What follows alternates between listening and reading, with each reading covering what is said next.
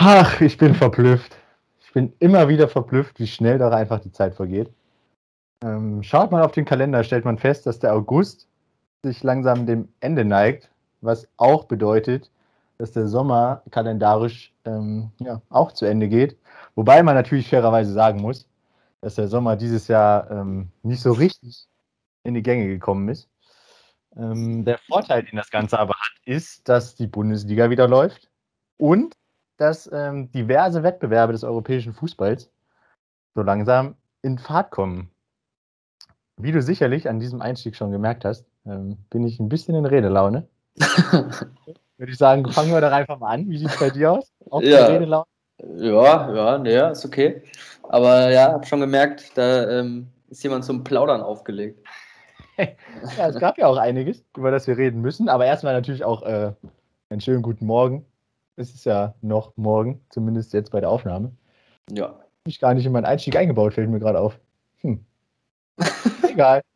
Schönen guten Tag. da sind wir wieder. Ähm, ich gratuliere allen Bayern-Fans und auch Julian Nagelsmann zu seinem ersten Titelgewinn und tatsächlich auch zu seinem ersten Sieg als Bayern-Trainer. Denn die Münchner haben am Dienstag, war das am Dienstag? Ja. Den Supercup gewonnen. Ich hoffe, du hast das Spiel verfolgt als Bayern-Fan. So halb. ähm, okay. So, leider, leider keine Zeit gehabt. Ähm, allerdings, ja, hast du recht, erste Titel.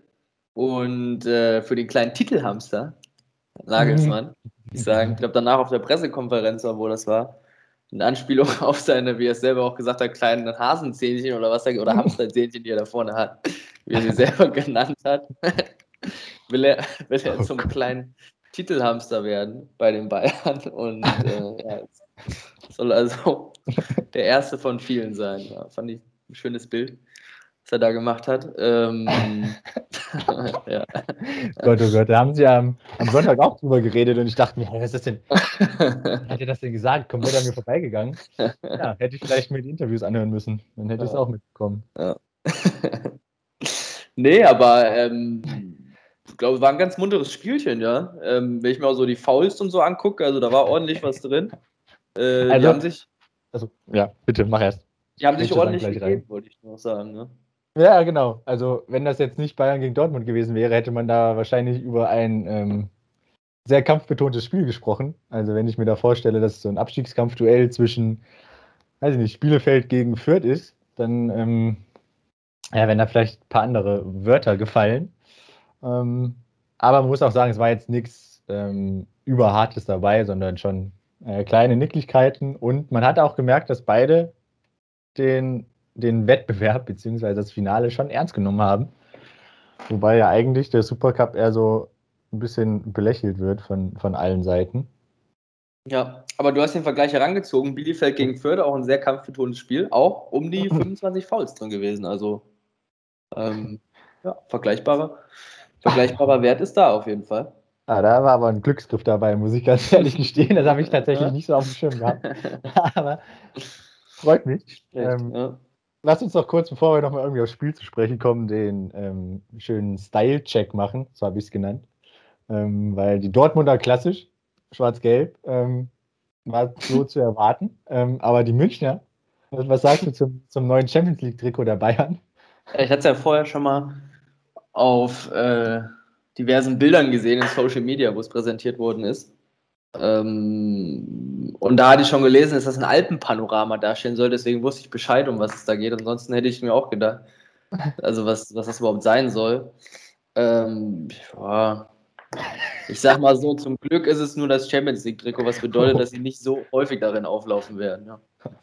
Okay, ist das auch gleich eine Anspielung auf die ähm, Erfolg Erfolgsserie der Bayern in der Champions League, oder? Nee, nee, das jetzt nicht, aber hoffentlich spielen sie da häufiger ihr Heimtrikot oder irgendwas anderes. Okay. Ja. Also ich muss sagen, also mir, mir haben sie tatsächlich gefallen. Bisschen Echt? farbenfroh, was schönes, ja. Ähm, ich habe auch mal ein bisschen gelesen, was das bedeuten soll. Also man hat ja auch immer einen Hintergedanke. Also so, was ich ja noch verstehen kann, das ist irgendwie so eine Anspielung an die Wurzeln, an, an das Alpenpanorama in Bayern. Ähm, kann ich noch nachvollziehen. Jetzt mal ein bisschen weiter gesponnen, ähm, soll es auch den Anspruch darstellen, dass die Münchner immer weiter und immer höhere Gipfel erreichen wollen. Das ist tatsächlich, das habe ich mir nicht ausgedacht, sondern das habe ich tatsächlich äh, bei der Präsentation ähm, gelesen, dass das der Grund sein soll oder beziehungsweise die Idee dahinter sein soll. Ja, schön. Also philosophisch wird es also, schon. Jemand richtig Gedanken gemacht, ja. ja, also ich bin gespannt, ob sie diese Saison auch ähm, noch höhere Gipfel erreichen als, als die letzte Saison. Ähm, ja, lass uns, gehen wir zum Spiel. Ähm, Style-Check abgeschlossen. Mehr oder weniger erfolgreich. ähm, ja, also, wie hast du das Spiel gesehen? Ich fand es jetzt nicht so das krasse, das krasse Spiel, was man sich unbedingt hätte angucken müssen, wenn ich ehrlich bin. Ja, das nicht. Ähm, aber ich fand, war schon ganz gut Tempo drin. Wie gesagt, die ganzen Fouls und so weiter, so ein bisschen äh, beide Mannschaften ziemlich giftig. Das hat es dann schon interessant gemacht, Chancen auf beiden Seiten. Ähm, und durch das 2 zu 1 dann von Marco Reus dann durchaus nochmal ein bisschen Spannung, die aber dann relativ fix rausgenommen worden ist, wieder von Robert Lewandowski. Ähm, ja. Hm. Ich glaube, ich glaub, wir sollten mal über die, die Abwehrreihen sprechen. Manuel Akanji, finde ich, oder fand ich zumindest, hat er 73 Minuten lang das beste Spiel im BVB-Trikot gemacht. Ähm, dann hat er leider einen Aussetzer drin gehabt, der dann zum 3-1 führt. Ähm, sonst die langen Bälle, die er geschlagen hat, ähm, hat mich so ein bisschen an Mats Hummels erinnert, die da vorne tatsächlich mit sehr hoher Genauigkeit angekommen sind. Ähm, und aber auf der anderen Seite, also Süle und Upamecano haben Erling Haaland ziemlich gut kalt gestellt und ähm, ja, haben mich tatsächlich überzeugt, auch wenn ich mich schon öfters eher kritisch über die Bayern-Defensive geäußert habe. ähm, aber in dem Spiel zumindest haben mich die beiden sehr überzeugt. Ja, ich fand auch der junge Mann Stanisic bei den München hinten rechts. Solides Spiel gemacht. Ähm, ja, auf ja, den werde ich tatsächlich später auch noch kommen. Aber ja. bitte. Ich Man kann sie ja mit Witzel in der Innenverteidigung gespielt in Dortmund. Ich glaube, wie jetzt auch schon am Wochenende. Ja. Ähm, ja, weil ich meine, Papadopoulos, der auch im Pokal gespielt hat und sonst ja auch eher aus der zweiten Mannschaft kommt. Richtig, kam aus ja. Halle, ist für die dritte Mannschaft, äh, für die dritte Liga, für die zweite Mannschaft so rum, ja. ähm, vorgesehen gewesen. Ich muss sagen, Witzel hat es auch nicht schlecht gemacht da hinten. Ja. Ähm, ja, also Glückwunsch an die Münchner. Erste Titel eingefahren, Julian Nagelsmann. Ähm, endlich einen Titel gewonnen. Jetzt kann es tatsächlich so weitergehen. Aber jetzt muss er sich natürlich auch erstmal geschlagene acht Monate gedulden, bis äh, potenziell der nächste Titel da ist, da sein könnte, wie auch immer. Ja, ähm, ja kommen wir zum Bundesligaspieltag. Ähm, ich erinnere mich mit gemischten Gefühlen zurück an den Freitag, ähm, als RB Leipzig gegen den VfB Stuttgart gespielt hat. Ähm, gemischte Gefühle zum einen ähm, habe ich mich ein bisschen bestätigt gefühlt, dass die Leipziger jetzt endlich mal gezeigt haben, was sie tatsächlich können. Ähm, auf der anderen Seite fand ich es ein bisschen blöd, dass ausgerechnet Dominik Soboslai ähm, so ein krass gutes Spiel gemacht hat und auch äh, zwei überragende Tore gemacht hat. Ähm, ja, also ich habe es persönlich als Statement von Leipzig gesehen, dass sie tatsächlich ja, Richtung Bundesliga-Meister oder DFB-Pokalsieg schielen können. Tatsächlich. Ja, ja. Das ist eine äußerst überzeugende Leistung. Eigentlich durchweg. Ähm, auch gerade die Anfangsphase, die erste Viertelstunde, 20 Minuten fand ich wirklich sehr, sehr gut, obwohl da auch kein Tor gefallen ist. Aber Chancen waren da. Ähm, das natürlich nach 15 Sekunden nach dem Wiederanpfiff in der zweiten Halbzeit, das Tor war auch ähm, äußerst ansehnlich. Ich glaube, ohne eine Ballberührung eine Stuttgarter zwischendurch. Ähm, hat natürlich dann die Stuttgarter Hoffnung eventuell auf ein Comeback geschmälert. Ähm, fand ansonsten die Stuttgarter aber auch, ja, ich weiß nicht, sie haben es ihnen auch ein bisschen irgendwie zu leicht gemacht, habe ich so das Gefühl. Hm, ja, auf der anderen Seite waren natürlich die Leipziger auch einfach stark, muss man auch anerkennen. Ähm, haben eine richtige Reaktion gezeigt auf das Spiel. Ähm, Kalajdzic war wieder dabei bei den Stuttgartern. Allerdings auch nur bis zur 73. Spielminute. Hat er sich anscheinend die Schulter ausgekugelt. Nee, andersrum tatsächlich. Ah, nee, hinten, hinten raus, ne? Er ist ja, reingekommen er kam, Er kam in der 73. Genau. Und dann mit dem Abpfiff. Mit Abpfiff war es sogar, stimmt. Das ist dann nochmal doppelt, ja. bitte. Ja. Und fehlt Hat er sich auch. die Schulter ausgekugelt. Ich habe aber seitdem noch gar nicht weitergelesen, wie lang das Ganze jetzt äh, sich ziehen könnte. Ähm, es wird tatsächlich noch diskutiert, wie er behandelt wird, aber Ausfallzeit circa zwei Monate. Das ist natürlich echt bitter. Ähm, ja, kann, kann, man nur so sagen. Ähm, das ausgerechnet in so einem Spiel.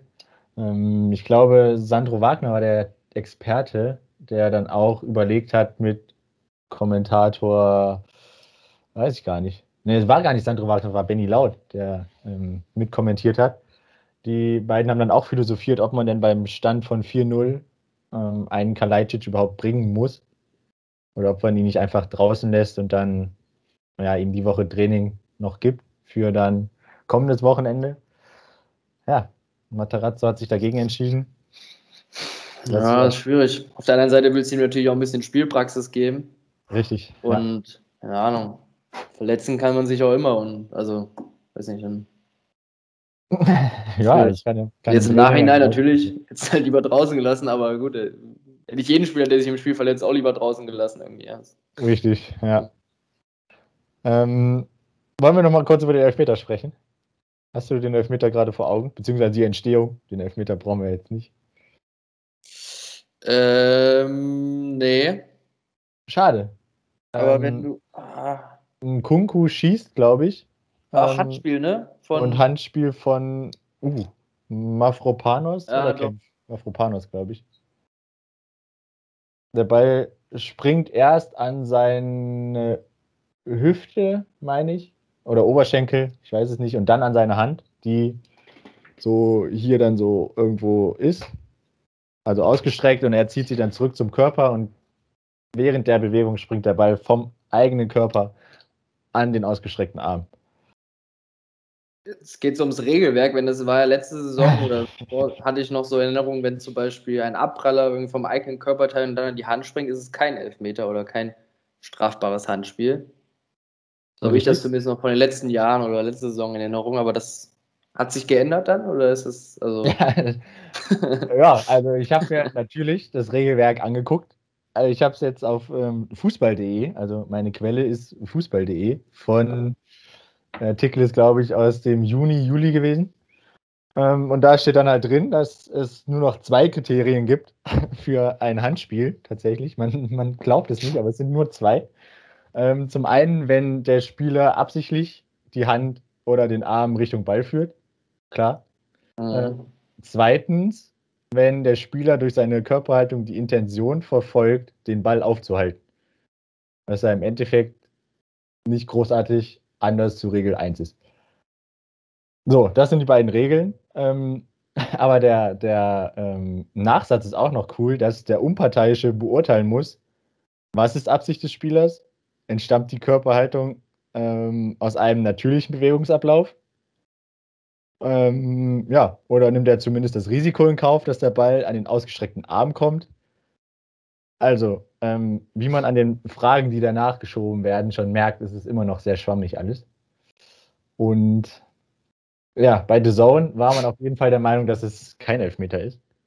Weil eben, wie du schon gesagt hast, der Ball von seinem eigenen Körper an den Arm springt und äh, letzte Saison war es keiner. Ich meine, auch im Laufe des Spieltags gab es nochmal so eine ähnliche Szene. Da gab es kein Handelfmeter. Ich weiß jetzt leider nicht mehr, in welchem Spiel es war. Ähm, bei Bielefeld Fürth war es nicht, weil da gab es ja den Handelfmeter. Da gab es einen Elfmeter, ja. Ich weiß es tatsächlich gar nicht, aber auf jeden Fall gab es eine ähnliche Szene nochmal. Da gab es keinen Elfmeter und da gab es auch keine offizielle Überprüfung heißt, dass der Schiedsrichter sich das nicht nochmal angeguckt hat.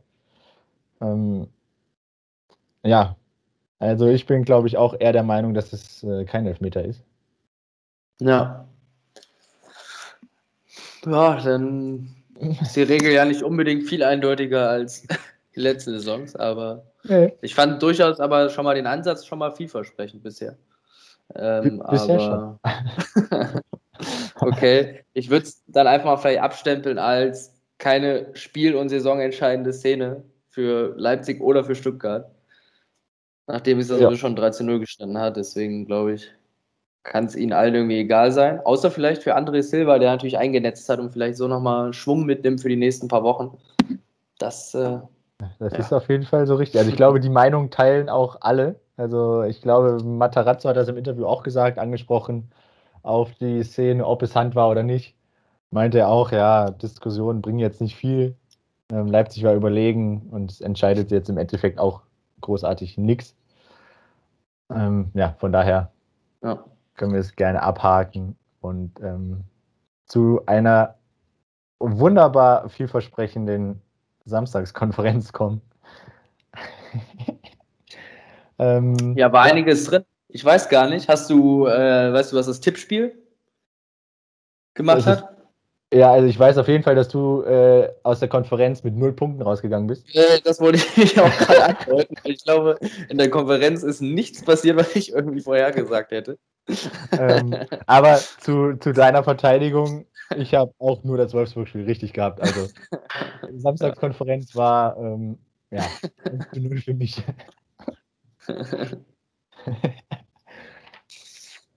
ähm, so, was starten wir denn mal? Ich würde mal sagen, star ich starte einfach mit Bochum gegen Mainz. Mach das. Ähm, die Mainzer, glaube ich, weiß gar nicht, ob sie mit komplett derselben Elf aufgetreten sind wie gegen Leipzig, aber ich glaube, wenn ich mir das ja. so angeguckt habe, war es so tatsächlich. Also, was ich gehört habe, war es tatsächlich die erste Elf, also die gleiche Startformation wie letzte Woche. Ja.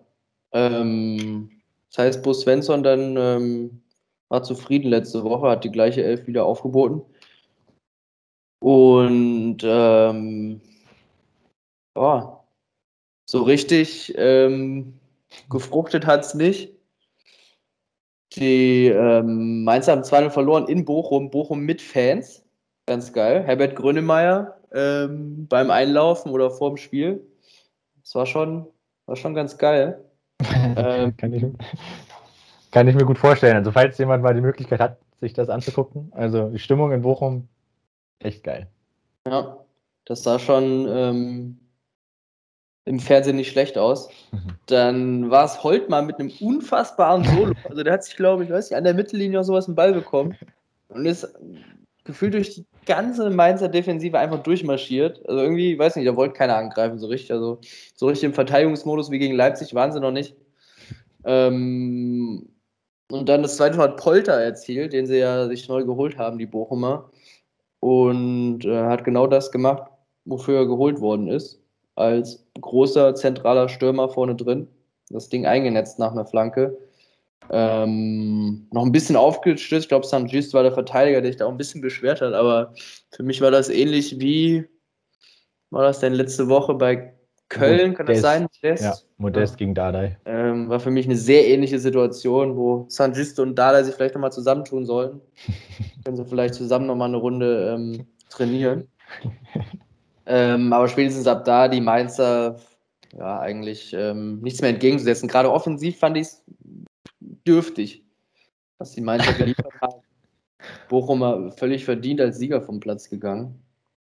Und äh, ja, ich fand die Bochumer ja auch letzte Woche gegen Wolfsburg schon nicht so schlecht. Haben natürlich ähm, ja, 85 Minuten, 80 Minuten Unterzahl gespielt. Aber trotz dessen äh, fand ich, dass sie gegen Wolfsburg auch schon ordentlich gespielt haben. Und das haben sie dann hier nur nochmal bestätigt und den ersten Saisonsieg eingefahren gegen die Mainzer.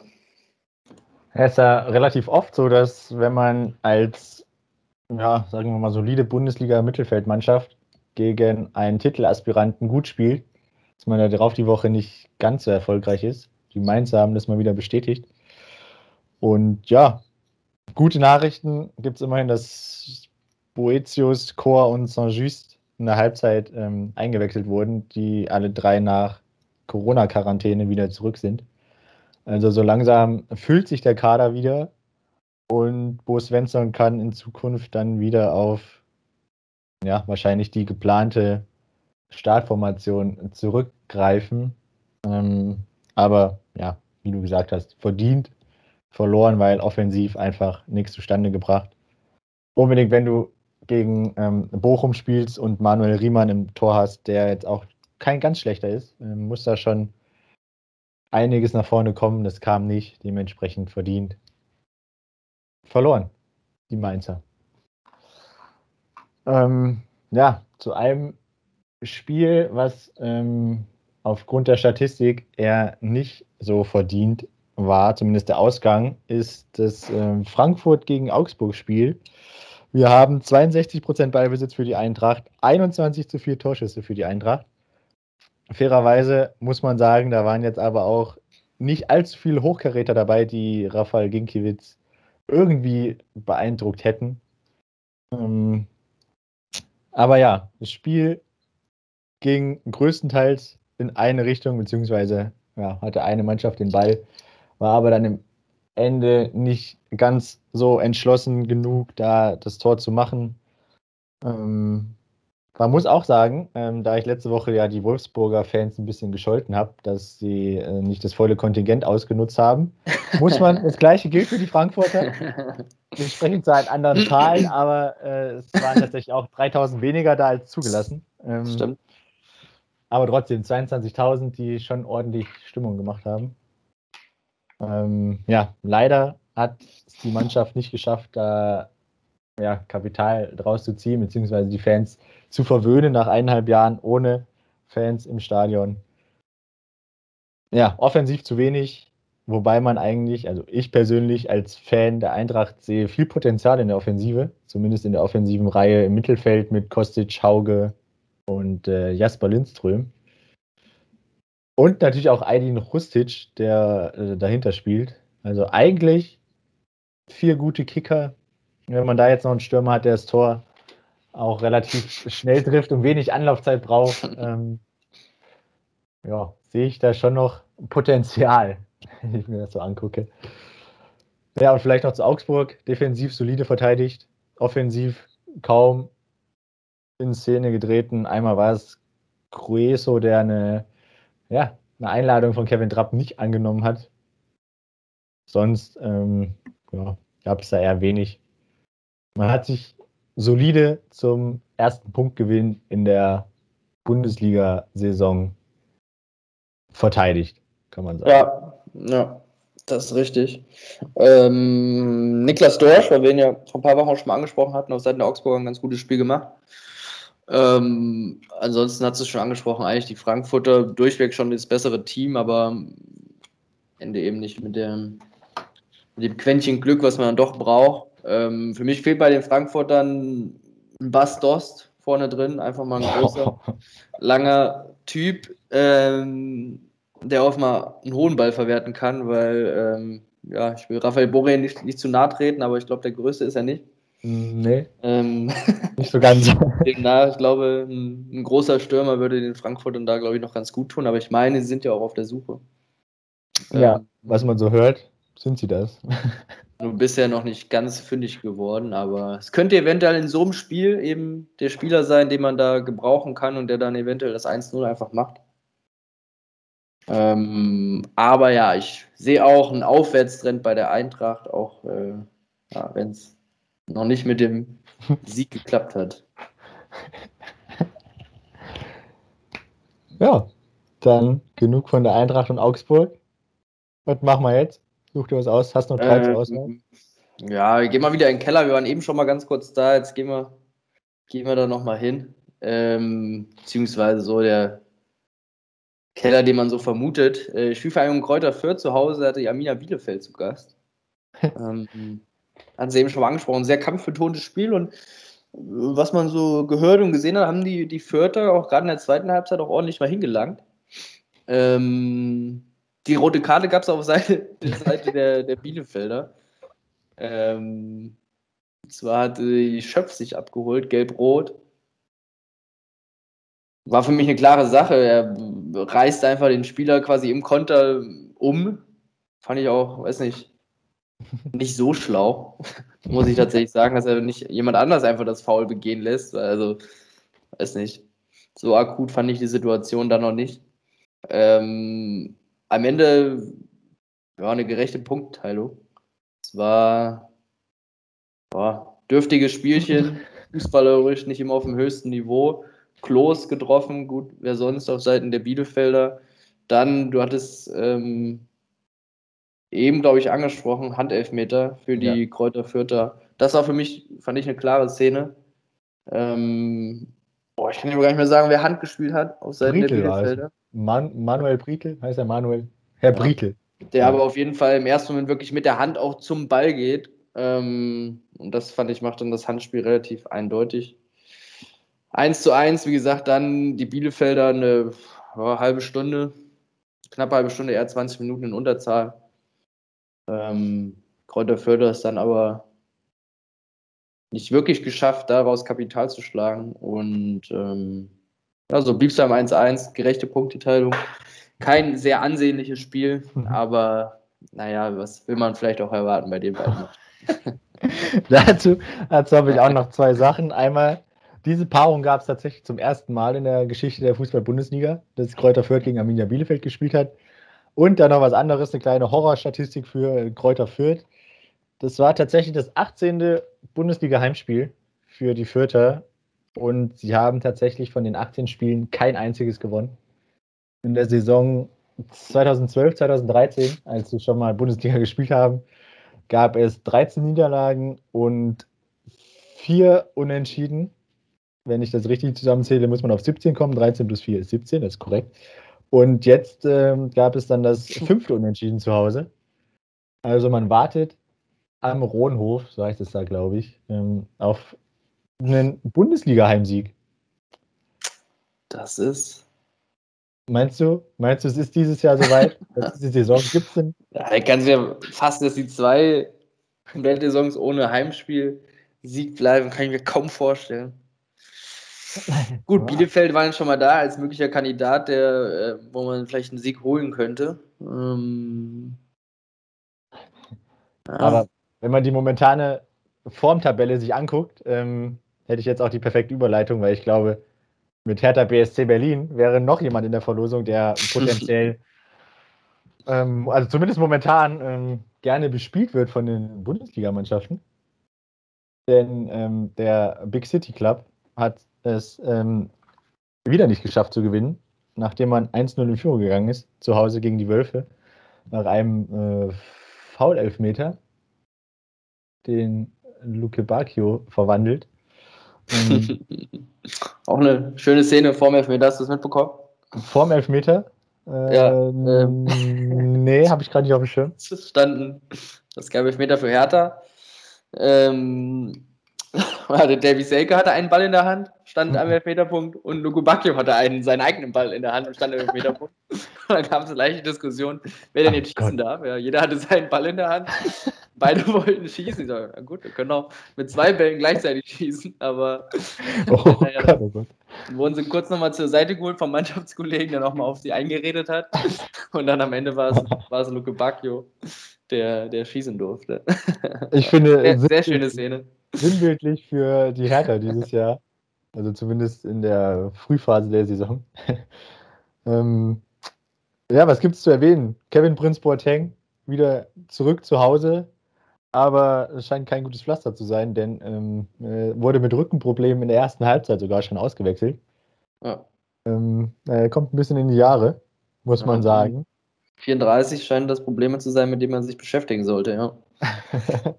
oh, oh, oh, und das als durchtrainierter Fußballprofi. Okay. Was haben wir denn noch? Ähm, Lukas Metscher, Bundesligator-Debüt für die Wölfe. Ähm, ja, und Marc van Bommel in der, in der Bundesliga ist er erfolgreich. Zwei Spiele, zwei Siege. Das ist richtig, ja. Ich kann sagen, da nimmt man vielleicht sogar einen ausscheidenden DFB-Pokal in Kauf, wenn man dafür in der Bundesliga gut abschneidet. Ja, du hast es angesprochen, lass uns gleich damit starten. Ich habe auch nicht mehr allzu viel zum Spiel, von daher, bevor ich jetzt nach irgendwelchen Worten ringe, ähm, kommen wir zum, ja, wie habe ich das gestern genannt? Wechselgate, war das das? Ja, ich glaube. Ähm, Marc van Bommel wechselt sechsmal im DFB-Pokal Und ähm, der DFB hat sich dazu geäußert und hat die Wölfe mal eben aus dem Pokal geschmissen. Ähm, letzte Woche Dienstag haben die Wolfsburger dann nochmal Protest eingelegt, beziehungsweise Berufung eingelegt, ähm, da es ja irgendwie in der 103. Minute passiert ist und das Spiel ja schon sehr lange gespielt war, ob man da nicht ein Wiederholungsspiel machen muss oder ob es da nicht die Möglichkeit gibt. Ähm, ja, ich habe jetzt tatsächlich bisher keine weiteren Infos, ob es jetzt da noch eine Diskussion gibt wegen Wiederholungsspiel oder nicht, oder ob das jetzt fest ist, dass Preußen Münster eine Runde weiter ist. Weißt du was? Ähm, ja, sie sind in Berufung gegangen und theoretisch geht das jetzt vor das Bundes-DFB Schlag mich tot. Die nächsthöhere Instanz auf jeden ähm, Fall. Das Problem dabei ist natürlich, dass man ja gehörig auch unter Zeitdruck steht. Denn es ist ja jetzt schon am Freitag oder am Sonntag, ich weiß nicht jetzt noch welchen Tag, auf jeden Fall jetzt am kommenden Wochenende. Am 29. Das ist Sonntag. Genau, steht ja schon die Auslosung an für die nächste Runde. Dadurch, dass die Münchner jetzt das verschobene Spiel jetzt unter der Woche spielen, kommt es dann zur Auslosung. Und theoretisch müsste ja bis dahin entschieden worden sein, beziehungsweise man könnte natürlich dann auch sagen, okay, Preußen Münster oder Wolfsburg spielt dann gegen den und den Gegner. Wobei, Wobei das sich natürlich als schwierig gestaltet, weil ja Preußen Münster Heimrecht hat und Wolfsburg nicht. Richtig, das ist dann auch nochmal ein Problem. Deswegen, also, ja, aber ich glaube, die Berufung wird nicht viel bringen. Aussagen waren ja, dass der vierte Offizielle gesagt hat, ihr hättet noch einen Wechselslot und nicht noch einen Wechsel, was ja komplett richtig gewesen wäre. Und so hat er auch die Aussage getätigt anscheinend. Mhm. Ähm, die Wolfsburger berufen sich aber darauf, dass er gesagt hätte, sie dürfen noch einmal wechseln, was nicht richtig gewesen wäre. Aber gut, dann ähm, ja. Kann man am Ende auch nicht. Ich sehe trotzdem den Fehler bei den Wolfsburger. Wenn man sich unsicher darüber ist, ob man jetzt noch einen Spieler ein- oder auswechseln darf, macht, macht man es einfach nicht, ja. Anstatt zu sagen, komm, wir machen es einfach Risi Risiko. also, äh, ja, also dann vielleicht einfach nicht machen und auf Sicherheit gehen, dass man da keinen Fehler begeht, aber sich eben dagegen entschieden. Ähm, tatsächlich kann ich eine kleine Anekdote erzählen. Wolfsburg ist nicht ein, den einziges Team, wo das passiert. Äh, gestern, als ich im Stadion war, bei Wien Wiesbaden, ähm, saß ich direkt hinter den Trainerbänken und da war es auch so in der, weiß nicht, um die 80. Minute rum oder sowas, wollten sie noch zwei Spieler auswechseln. Beide Spieler sich Trikot angezogen und so. Auf einmal, auf einmal kamen aus der Fanreihe hinter mir die Zurufe, äh, ihr habt doch schon viermal gewechselt, ja. Und da standen aber zwei Spieler, ja. Und dann der Co-Trainer auf einmal zugeguckt und geguckt und so, so, so, ganz aufgeregt getan, ja, überall nachgefragt und so, wie oft er schon gewechselt hat. Und dann tatsächlich kam raus, die haben schon viermal gewechselt, das heißt, sie dürften nur noch einmal. Und so musste er einen Kollegen leider mitteilen, dass er nur noch nicht mehr eingewechselt werden durfte. Äh, ja, auch leider etwas traurig dann wieder zurückgestapft ist auf seinen Platz. Also, ich will mal sagen, die Wolfsburger sind da nicht die einzigen, die, bei denen sowas äh, passiert oder passieren kann. Also, es scheint ein weit verbreitetes Phänomen zu sein. Wohl dem, der aufmerksame Fans hinter sich sitzen hat. Richtig, richtig. Dachte ich auch. Ja, das ist einmal bis 15, bitte. Das ist jetzt das neue Kriterium, wenn man irgendwie einen Trainerjob annimmt. ja. Gott, oh Gott, oh Gott. Äh, Vielleicht gibt es dann demnächst auch einen neuen, einen neuen Mann im Trainerstab, der dann der Wechselbeauftragte ist, der einfach nur äh, Strichliste füllt, wie oft schon gewechselt wurde und dann äh, sagt, nein, stopp, Oh Mann, das ist die Geschichte der Saison schon. Und das, obwohl wir erst zwei Wochen rum haben davon. ähm, für Münster aber relativ lukrativ, wenn sie weiterkommen, mit 257.000 Euro Antrittsprämie für die nächste Runde. Oder, ähm, ja doch, Antrittsprämie, beziehungsweise Prämie fürs Erreichen der nächsten Runde. Ja. Was ja, glaube ich, schon ein Wörtchen ist. Also klar, Wolfsburg mit VW im Hintergrund kann es verschmerzen, will ich meinen, aber Preußen-Münster, die jetzt durch Corona bestimmt gerne jeden Cent annehmen werden. Das ist richtig. Wie auch immer er dann zu ihnen kommt. Ähm, es gibt noch was von Wolfsburg, was jetzt nicht viel mit dem Spiel zu tun hat, denn sie haben sich offensiv nochmal verstärkt. Mit Luca Waldschmidt, ein alter Bekannter aus Bundesliga- und Zweitliga-Zeiten, ähm, kommt zurück nach Deutschland, wechselt zu den Wölfen, 12 Millionen Ablöse, ähm, kommt von Benfica Lissabon, Vertrag bis 25, unterschrieben, vier Jahre. Hat bei Benfica Lissabon in 43 Spielen 12 Tore und 5 Vorlagen gemacht. Ist ganz okay, sind jetzt nicht die krass überragenden Zahlen, aber wenn er krass überragende Zahlen gehabt hätte, hätte Wolfsburg ihn bestimmt nicht für 12 Millionen Euro bekommen. Ähm, was denkst du, wie viel wird Waldschmidt die Wölfe nach vorne bringen? Ich glaube schon, also auf jeden Fall hatten sie auf den Außenpositionen noch Nachholbedarf.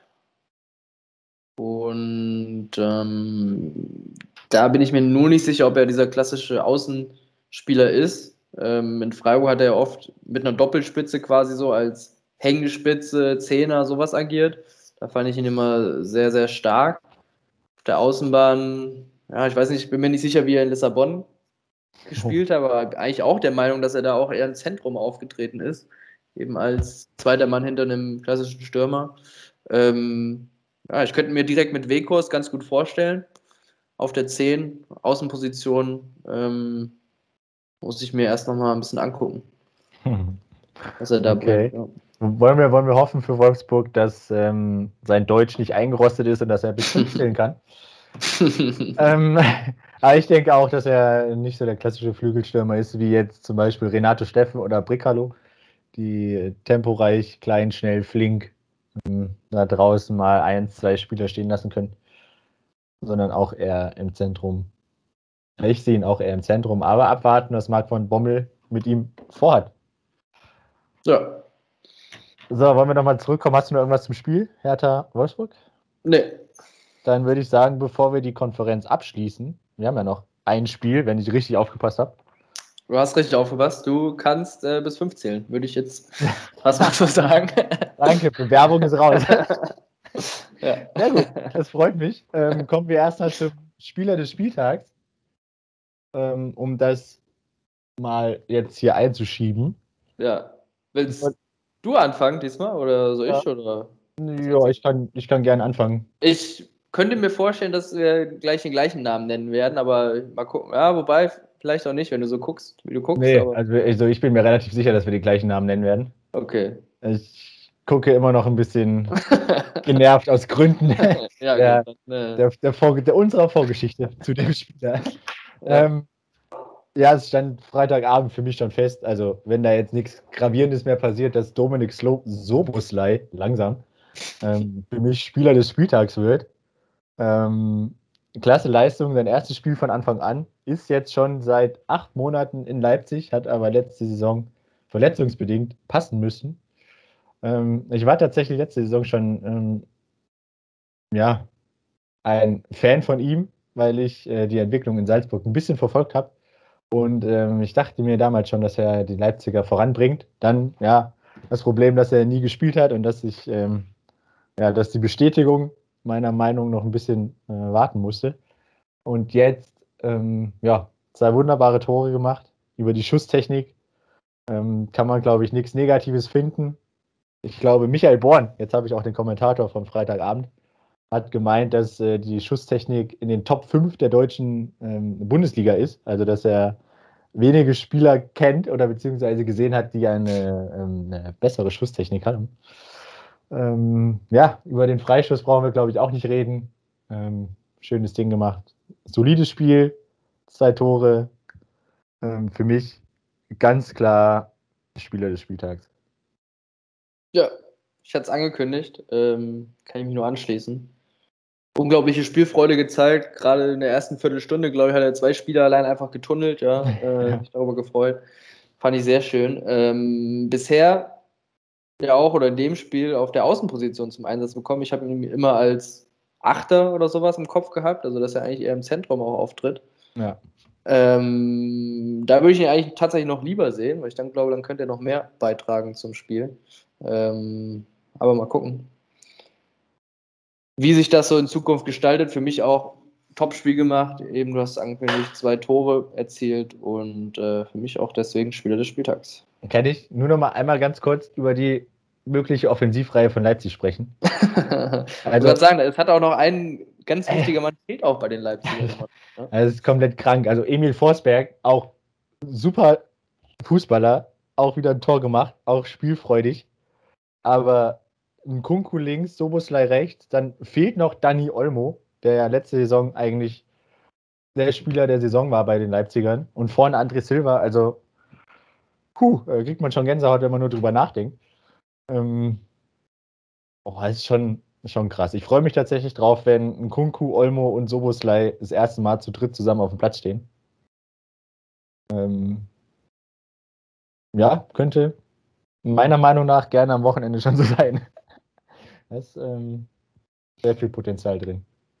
Ja, also ich finde Leipziger eine starke Mannschaft. Ähm, auch natürlich André Silva vorne drin, mit dem man sich verstärkt hat. Marcel Sabitzer, ja, nicht vergessen, weil da natürlich noch nicht klar ist, ob er jetzt bleibt oder doch noch irgendwie den Absprung, den Absprung schafft. Ähm, ja, aber auf jeden Fall, hast gesagt, eine ganz nette Offensivreihe. ja. da erhoffe ich mir sehr viel. Wie man ja bestimmt auch schon mitgekriegt hat, ähm, Olmo und Kunku bin ich auch ein sehr großer Fan. Jetzt offiziell auch großer Fan von Soboslai. Inoffiziell ja. wusstest du es ja schon. Ähm, aber ja, lass uns das äh, zurück zu, zum, zu den Spielen kommen. Und, und auch einer netten Offensivreihe.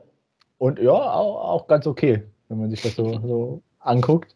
Ähm, die Rede ist von Vincenzo Grifo, Roland Schalay, nein, natürlich von Dortmund, ähm, die in Freiburg gespielt haben, aber von den beiden, die ich gerade genannt habe, ähm, kalt erwischt worden sind. Denn man hat 2 zu 1 verloren in Freiburg. Ähm, ja, war bestimmt nicht so eingeplant, aber man muss dazu sagen, dass die Dortmunder in Freiburg sich schon öfters mal ähm, zumindest schwer getan haben. Und äh, ja, so war es dieses Mal auch wieder. Positive Nachricht für Dortmund, dass Mats Hummels, Emre Can, Rafael Guerrero und Julian Brandt wieder zurück sind. Immerhin saßen sie auf der Bank. Und ich meine, Guerrero und Chan wurden auf jeden Fall auch eingewechselt. Bei ja, ja, also Guerrero früher, als ihm lieb war, dadurch, dass sich, ähm, boah, ja, es hat sich verletzt. Nico Schulz, uh, verletzt okay. und ausgewechselt musste in der 38. Spielminute. Ähm, oh, ja. War ganz lustig, weil der Kommentator noch meinte, Guerrero wird bestimmt nur ein paar Minuten im Tank haben und dann in der 38. Spielminute oh, wurde er eingewechselt. ähm, ja. Uff. Das ist schon ähm, ziemlich viel, aber da kommen wir ja gleich nochmal zurück, weil es gab ja noch einen Außenverteidiger, der nach Verletzung wieder mehr Spielzeit bekommen hat, als ihm eigentlich lieb war. Aber erstmal wieder zurück zu Freiburg. Eine Frage von letzter Woche noch. Ähm, gibt es noch zu klären?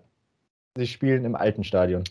Ich äh, freut, dass du es. Ich wollte es nämlich auch gerade schon, ich jetzt äh, ähm, auch dann am Spieltag ist mir aufgefallen, beziehungsweise habe ich gemerkt, dass das äh, noch das alte Stadion ist. Äh, ich wusste aber auch nicht, dass es mittlerweile Dreisam-Stadion heißt. Ich dachte, es wird immer noch als Schwarzwaldstadion beschrieben. Ähm, dem ist nicht so. Das neue Stadion heißt aber SC-Stadion. Also, auch schön. So ist es. Und da ist anscheinend der Innenausbau noch nicht ganz abgeschlossen. Und wie ich gelesen habe, soll man zum achten Spieltag, also Mitte Oktober, dort das erste Heimspiel austragen. Okay, immerhin hat man es ja geschafft, jetzt ähm, wieder Fans ins Stadion zu bekommen. Das war ja der Hauptgrund, warum man, also dachte ich zumindest, dass das der Hauptgrund sei, warum man nicht früher schon umgezogen ist, weil man mit Fans sich vom jetzigen Dreisamstadion verabschieden wollte. Ja. Aber wenn es anscheinend noch an der Innenausstattung liegt, dann ähm, ja, dauert es noch.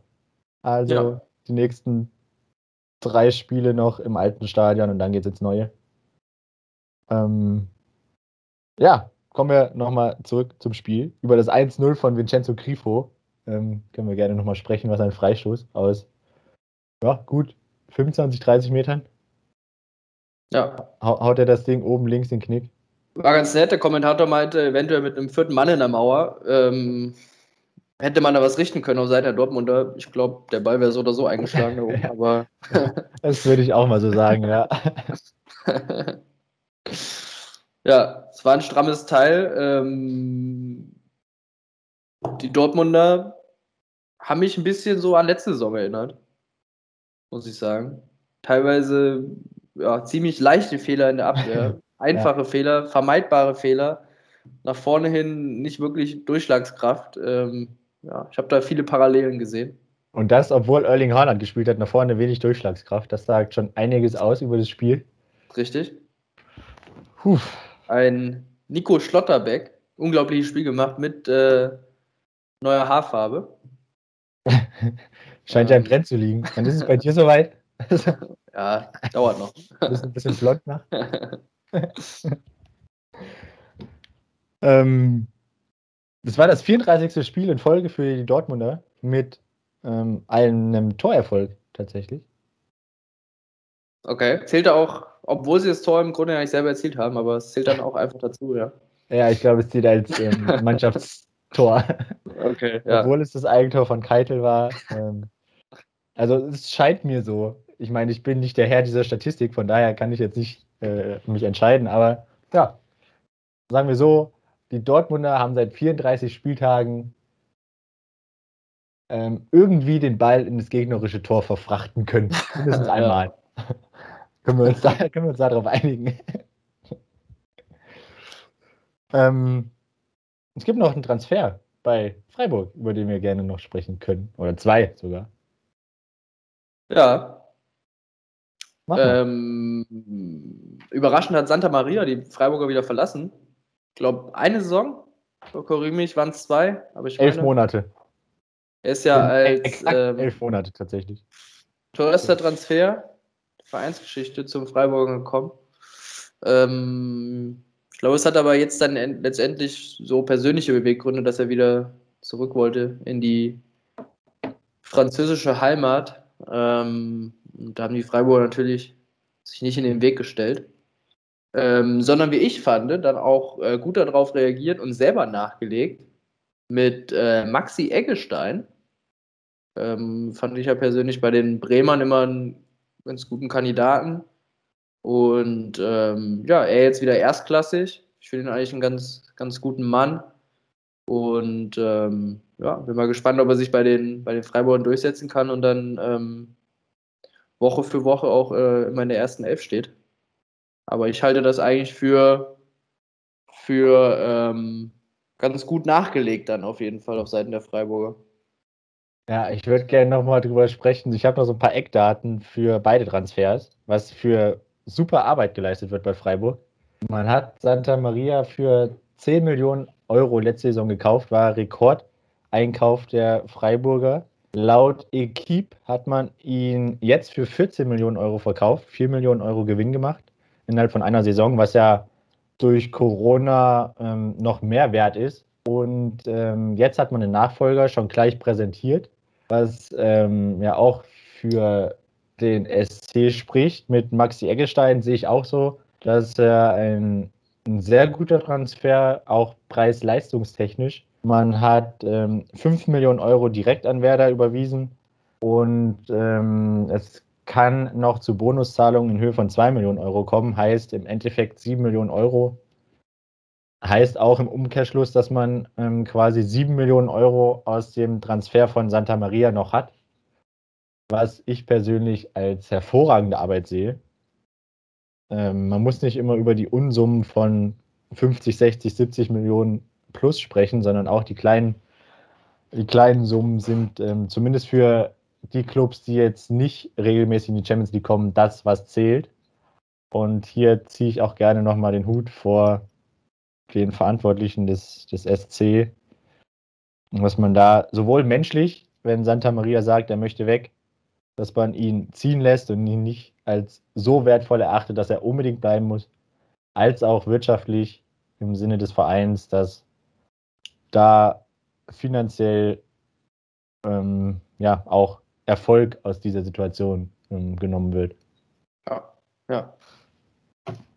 Das sind äh, meine, meine Abschlussworte zum Transfer. Sehr schön. Ich habe mich auch hart konzentrieren müssen, dass ich das unfallfrei rübergebracht habe. ja, sehr gut. Hast du aber Ähm, gut hingekriegt. Danke, danke. Und jetzt unfallfrei finde ich auch wieder eine hervorragende Überleitung zum Topspiel. Und da lasse ich dir ähm, gerne erstmal den Vortritt, weil das kann, wenn ich anfangen würde, kann es tatsächlich länger dauern, bis ich alles durch habe. Deshalb ähm, bitte gerne lasse ich dir den Vortritt. Ja, ähm, Topspiel zwischen Leverkusen und Gladbach. Ähm, ich würde mal sagen, ich weiß nicht, ob man noch einen einen beschisseneren Tag erwischen kann, als die Gladbacher ihn erwischt haben. Ich würde fast sagen, viel mehr kann in einem Spiel doch gar nicht schief laufen. So, wenn ich das so, also wüsste gar nicht, was, was noch hätte passieren können. Dass man, ähm, ja, also es war, lief wirklich alles gegen die Gladbacher. Es fing an, dass in der dritten Spielminute Leverkusen in Führung geht. Nachdem Bakker an den Pfosten schießt, der Ball vom Pfosten zurückprallt an Sommer und dann wieder zurück ins Tor trudelt. Damit fing der Abend an. Ich glaube, ein bisschen wussten auch die Gladbacher noch, was das für ein Abend werden könnte, nach so einem Tor, nach drei Minuten. Ich glaube, da weiß man schon, dass der Abend eigentlich gebraucht ist. Also, ähm, ja. Ich fand also das einzige Tor, was sie sich tatsächlich ankreiden müssen, die Gladbacher, ist das Tor von Patrick Schick in der achten Spielminute, wo sie nicht aufmerksam sind, nicht an den Männern sind, wo ich glaube, Skelly ist es, der den Zweikampf viel zu leicht gegen Diaby verliert, beziehungsweise nicht hinterherkommt, äh, Schick zu viel Platz hat. Das war dann wirklich schlecht verteidigt und auch äh, letzte Woche hätte den Sommer gehalten. Ähm, da lehne ich mich aus dem Fenster. Sommer auch, also äh, einen sehr schlechten Tag erwischt. Ähm, so lag man dann relativ schnell 2-0 hinten. Ähm, dann gab es diverse Probleme aufgrund von Verletzungen. Tyram nach einem Foul in der 20. Minute ausgewechselt. Dann ähm, Leiner musste raus, kurz vor der Halbzeitpause nach Foul. Ähm, wir hatten es vorher angesprochen mit Knöchelbruch, glaube ich. Ja, also erste Diagnose Knöchelbruch und ich glaube, das hat sie mittlerweile auch bestätigt.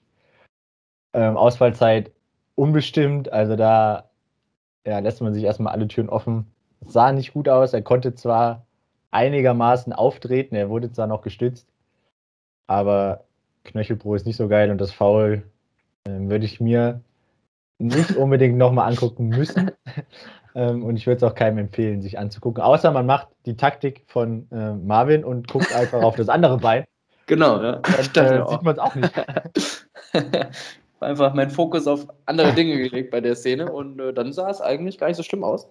Ähm, kurz, noch, kurz noch zu Markus Thiram. Ähm, erste Diagnose war, war wohl ein Außenbandabriss im, lass mich überlegen, rechten Knie, wobei er auch einigermaßen auftreten konnte. Also ja, ich weiß nicht so ganz, wie es dann jetzt mittlerweile aussieht, aber erste Diagnose auch nicht ganz so schön.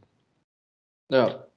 Ähm, das Fauler leider führte auch zum Strafstoß für die Gladbacher. Ähm, den Stindl natürlich nicht reinmachte, wie es zu diesem Abend am Ende passt. Ähm, Radetzky hält den Ball. Ähm, ja, so ging es in der Grunde in der zweiten Hälfte genauso weiter. Äh, wieder zwei Verletzungen auf Seite der Gladbacher. Ginter verletzt raus, Player auch irgendwie angeschlagen, musste ausgewechselt werden. Ähm, und dann haben sie sich auch noch zwei Dinger gefangen. Ähm, es ist, glaube ich, Diaby mit einem abgefälschten Schuss. Und ganz hinten raus ähm, fast wieder ein Sommerding, den er sich eigentlich selber irgendwie auch reinlegt. Amiri schießt ihn im Grunde an, also Ball, den er eigentlich normalerweise auch hält. Geht rein. Also am Ende steht da 0 zu 4 auf Seiten der Gladbacher. Vier verletzte Spieler. Ähm, wirklich ein tiefschwarzer Abend für die Borussia. Und ähm, ja, dafür aber ein ganz heller Abend für die Leverkusen. Ne? 4-0 gewonnen, wird äh, eingewechselt in den letzten paar Minuten, hat auch ein Tor vorbereitet. Ähm, der junge Offensivmann ist quasi wieder da. Kann man nicht meckern, muss ich sagen. Auf Seiten der Leverkusener kann man nicht meckern. Weil zu den Gladbachern würde man wahrscheinlich sagen, ja, schnell vergessen und abhaken, aber wenn man Leiner höchstwahrscheinlich für die nächsten sechs, sieben, acht Monate verliert, Tyram, Player und Ginter raus mussten. Ähm, Ginter wird, gehe ich von aus, zum Wochenende wieder spielen können. Bei Tyram und Player bin ich mir noch ein bisschen unsicher. Ähm, ja, also leistungstechnisch, also auch von der, so vom, vom Kopf her waren sie gefühlt die erste Viertelstunde gar nicht auf dem Platz. Ähm, hat man auch dann so in den Gesichtern gesehen, als dann das 1-0 relativ zeitig gefallen ist dass da irgendwie so ein, so ein Wachmacher gefehlt hat. Und ja, zum Spiel würde ich jetzt nicht mehr viel sagen. Eines, eine Aktion, die ich persönlich ein bisschen ähm, too much fand. Ähm, ob es jetzt nun Derby hin oder her, ähm, vielleicht der, auf, der aufmerksame Fußball-Bundesliga-Experte, ähm, dem ist vielleicht auch bei der Tormusik etwas aufgefallen, denn ähm, Leverkusen hat ja, ach, ich weiß nicht, wie diese Lieder heißen und ich will es jetzt eigentlich auch ungern singen, ähm, haben ja eine sehr markante Tormusik, die sie auch die ersten beiden Tore hatten. Beim dritten Tor hat der DJ schon was anderes aufgelegt. Ist ja okay, kann er machen. Muss ja jetzt nicht bei jedem Tor die gleiche Musik sein. Aber dann beim vierten Tor, wenn man sich den Spielverlauf anguckt und weiß, dass bei Gladbach schon vier Leistungsträger verletzt raus mussten, ähm, dann die Tormusik von Gladbach aufzulegen als Ver Verspottung in Anführungszeichen, fand ich persönlich jetzt nicht ganz so geil. Ähm, glücklicherweise muss man dazu sagen, dass in Leverkusen zumindest offiziell keine Gladbach-Fans zugelassen waren. Klar, Gladbach-Leverkusen ist jetzt nicht so weit. Da haben sich auch die ein oder anderen Menschen aus, äh, die ein oder anderen Gladbach-Fans in den Leverkusener Blöcken verirrt. Ähm, aber ich persönlich finde es jetzt nicht ganz so geil. Ist jetzt auch keine saisonentscheidende Aktion gewesen, aber ähm, so ein bisschen mehr Fingerspitzengefühl vom Stadion-DJ aus Leverkusen hätte man da erwarten können. Stimmt, ja. Ich wusste auch gar nicht, dass die teilweise während dem Spiel dann auch andere, andere Musik einspielen. Ist für mich auch neu, fand ich. Also, glaube ich, wurde sonst auch nicht so häufig ausprobiert. Aber vielleicht ist das äh, in Leverkusen jetzt mal, wollen sie mal ein bisschen, bisschen was Junges, Frisches reinbringen. ähm, aber stimmt schon, das ist natürlich äh, leicht verhämend dann. Also vielleicht noch dazu, wenn die Fans das machen und dann während des Spiels das so singen, wenn man dann auch so eine markante Torhymne hat wie äh, Borussia München-Gladbach, kann man es vielleicht noch verstehen, weil ich meine, die ganzen Fangesänge sind ja zu 70 Prozent irgendwie hebende Sprüche über den Gegner. Ja. Aber wenn man das dann so von offizieller Seite so macht, dann finde ich es vielleicht ein bisschen, ein bisschen übertrieben. Stimmt, ja. Aber ich gehe von aus, wird jetzt in zwei, drei Tagen ist es auch wieder vergessen. Von daher nur kleine Randgeschichte. Dann würde ich sagen, haken wir den Samstag ab und kommen zum Sonntag. Da haben die TSG Hoffenheim gegen Union Berlin gespielt. Ähm, ich würde gerne wieder über die Fans sprechen. 14.000 waren zugelassen in Sinsheim. Solide 6.000 waren da. Auch okay, also die Abstandsregeln konnte man souverän einhalten. Ja.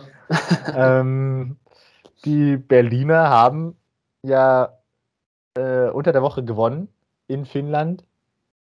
Bei, ähm, äh, ja, da hilfst du mir jetzt. Bei wem? Upion PS. Upion PS, das immer noch kein Sportwagen ist, sondern eine Fußballmannschaft. Ja. Ähm, 4-0 gewonnen, Avonie mit einem richtig guten Spiel. Ich meine, zwei Tore gemacht, eines vorbereitet. Ich gebe ganz ehrlich zu, dass ich das Spiel nicht gesehen habe am Donnerstag. Von daher ähm, jetzt auch nur so Halbwissen.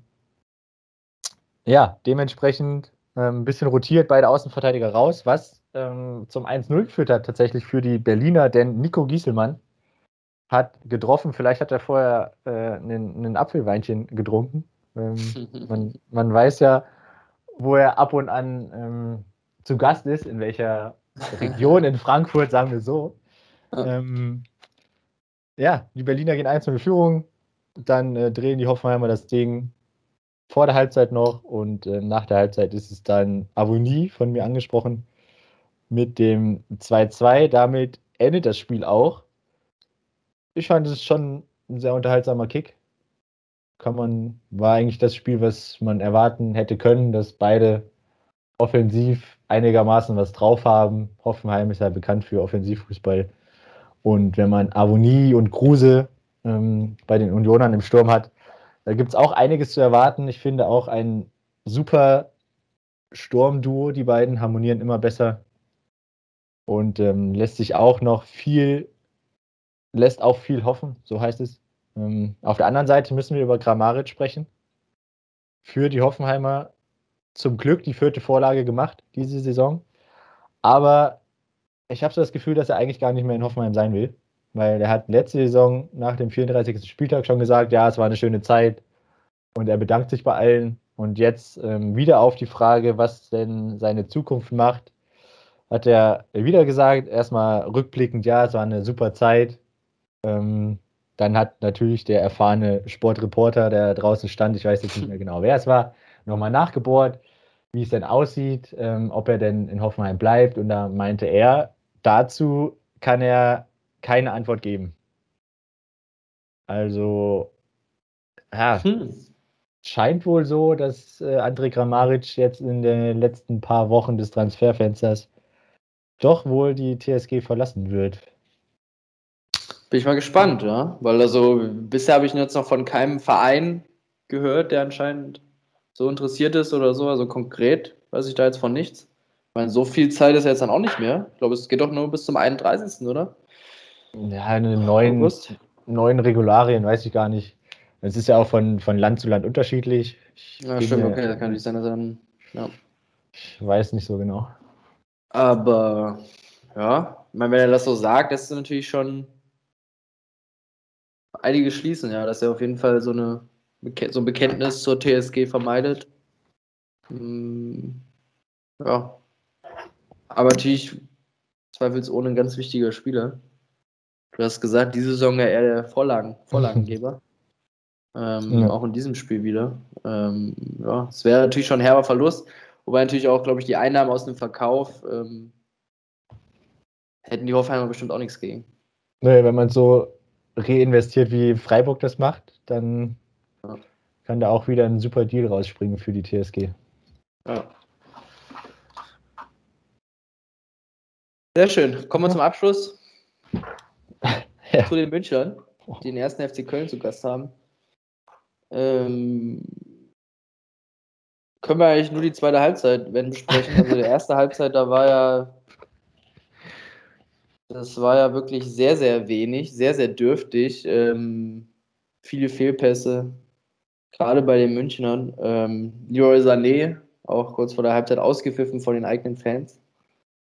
Ähm, mit einer wieder sehr, sehr schwachen Leistung.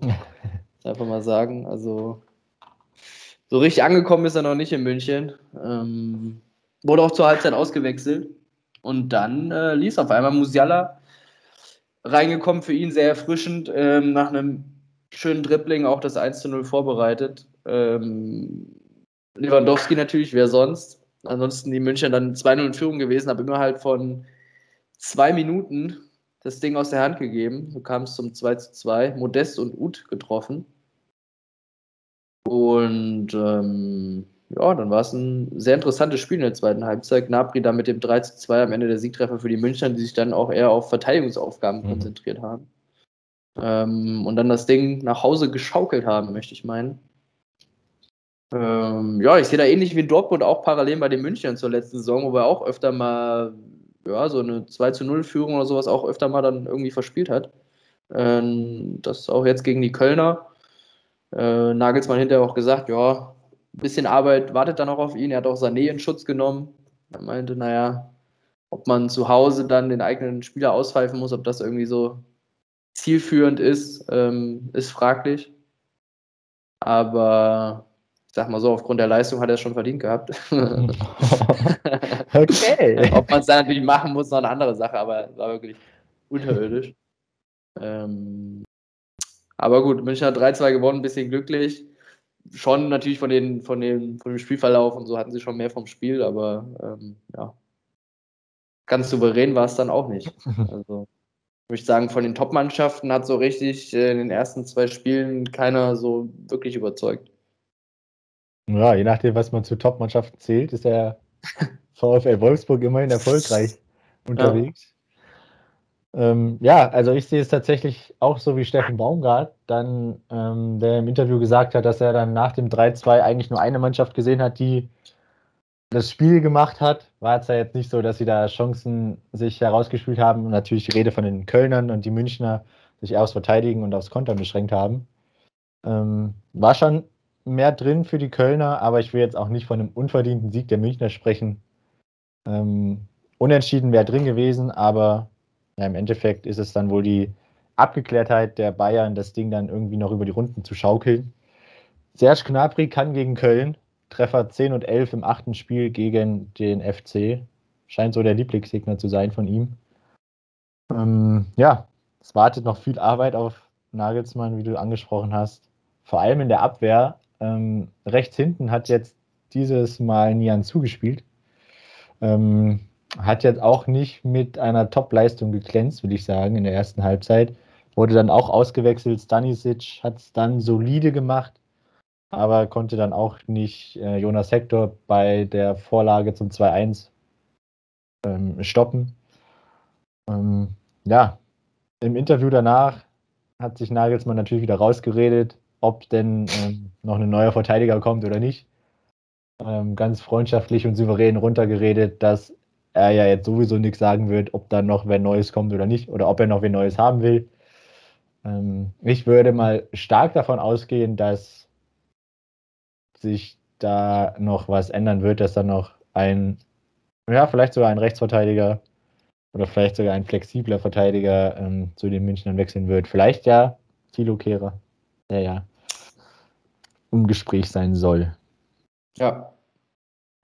Ja, ähm, haken wir den Spieltag ab. Ähm, Tippspiel 4 zu 3 für mich. Vielleicht liegt ja jetzt noch ein potenzielles 5 zu 3 in der Luft. ich fühle mich nicht so gut vorbereitet, aber das habe ich ja schon öfters gesagt und dann lief es doch. Ähm, ich bin gespannt. Ja, ich auch. Ähm, mal gucken. Bist du bereit? Ja. Okay. Ballgewinn am eigenen Strafraum. Über mehrere Stationen auf der linken Seite kommt der Ball zum Sechser, welcher an der Mittellinie viel Platz hat. Schöner Steilpass auf den Offensivspieler. Dieser setzt sich durch und schießt mit rechts ins kurze Eck ein. Tor für. Gott, oh Gott, oh Gott. Auf der linken Seite. Also Leipzig war es nicht, Frankfurt ist kein Tor gefallen. Freiburg war es nicht. Ähm, Bochum war es definitiv nicht. Das Bielefeld-Tor war es nicht. Leverkusen. Über links hast du gesagt? Ja. Und der Sechser, dann war es auf jeden Fall. Nee, war es da kein Tor. Ähm, bei Bayern war es Musiala.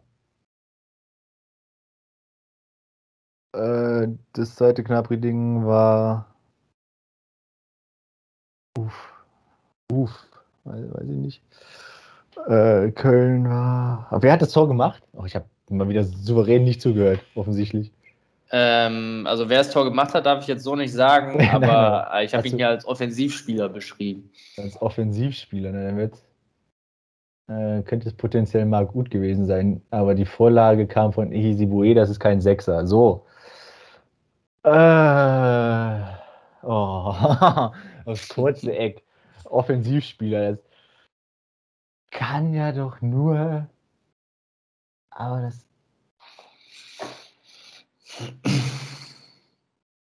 Ballgewinn über ein paar Stationen. Ja, Boah, jetzt bin ich. Aber also ich schwanke zwischen zwei. Entweder Riedle Baku, aber das fällt über rechts. Oder das zwei, das Hoffenheim-Ding von äh, Brun Larsen, der ja auch ein Offensivspieler ist. Da sind wir immerhin links. Ich weiß jetzt nicht, wo der Ball gewonnen wird, aber eigentlich auch nicht am 16er, oder? Ist das nicht im Mittelfeld, wo Vogt den Ball hat? Da habe ich irgendein Tor nicht auf dem Schirm. Elfmeter, Matcher. Boah, ich will. Oh, fuck. Das gibt's ja gar nicht. In Köln ist es nicht. Das zweite von, von Bayern.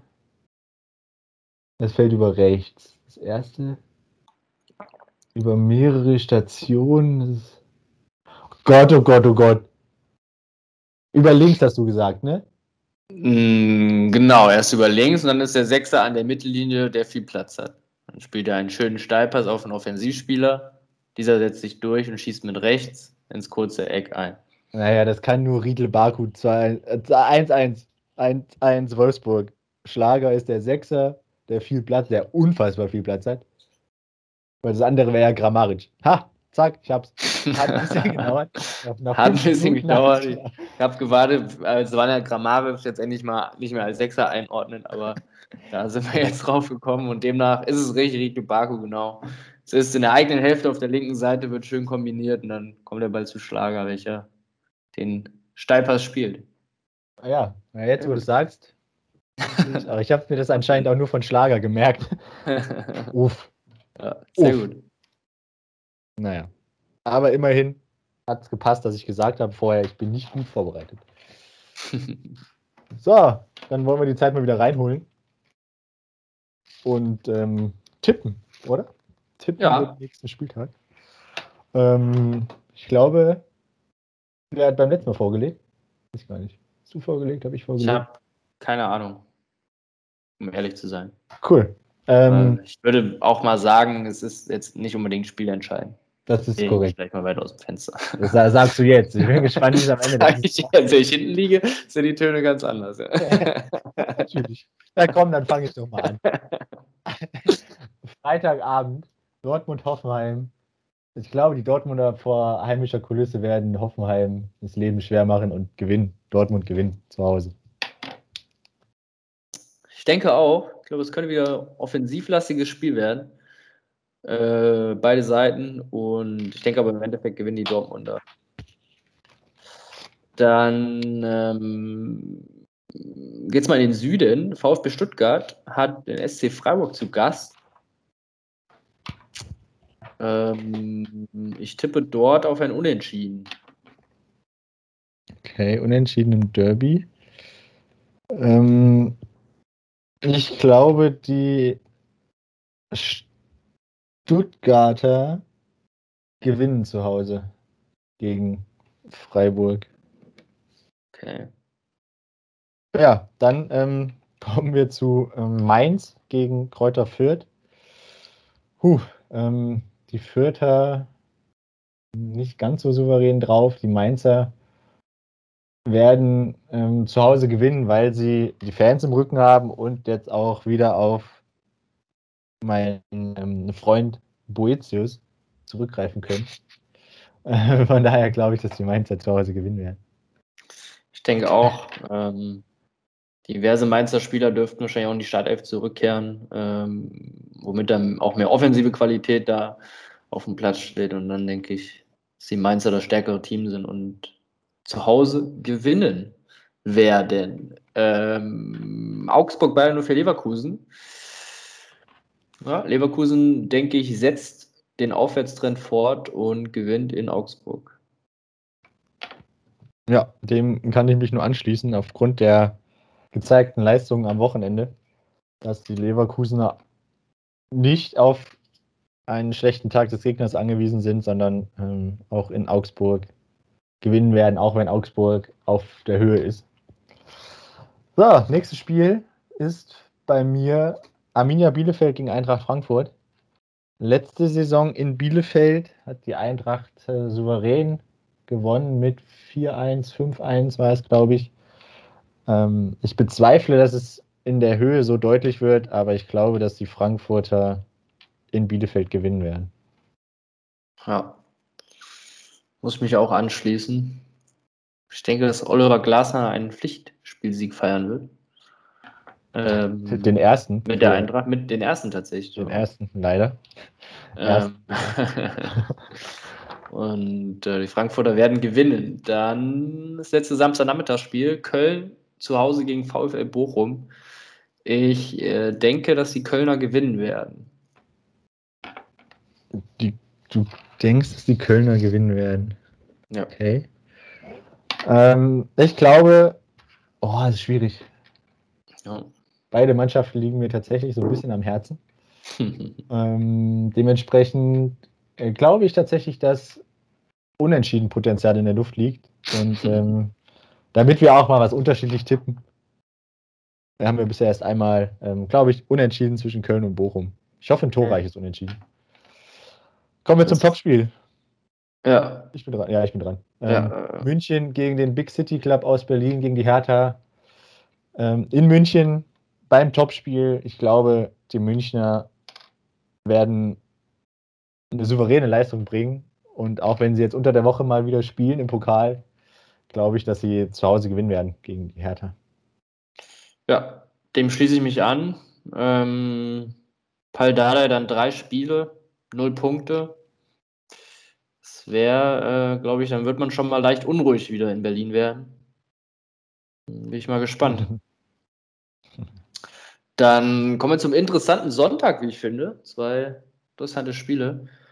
Zuerst Union Berlin zu Hause gegen Borussia Mönchengladbach. Boah.